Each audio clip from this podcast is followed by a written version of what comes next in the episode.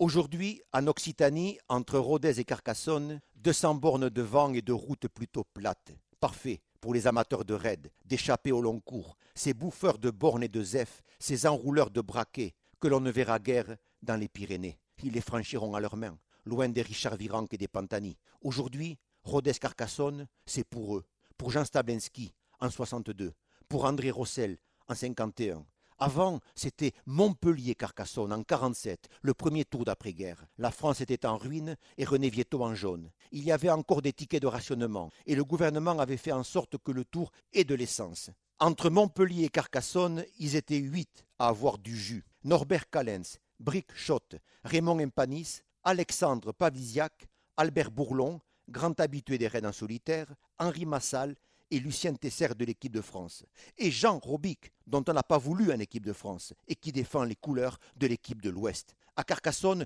il sprint, et c'est Lucien Tesser qui l'emporte. Robic, lui, gagnera le tour. Il sera le premier coureur membre d'une équipe régionale à gagner le tour.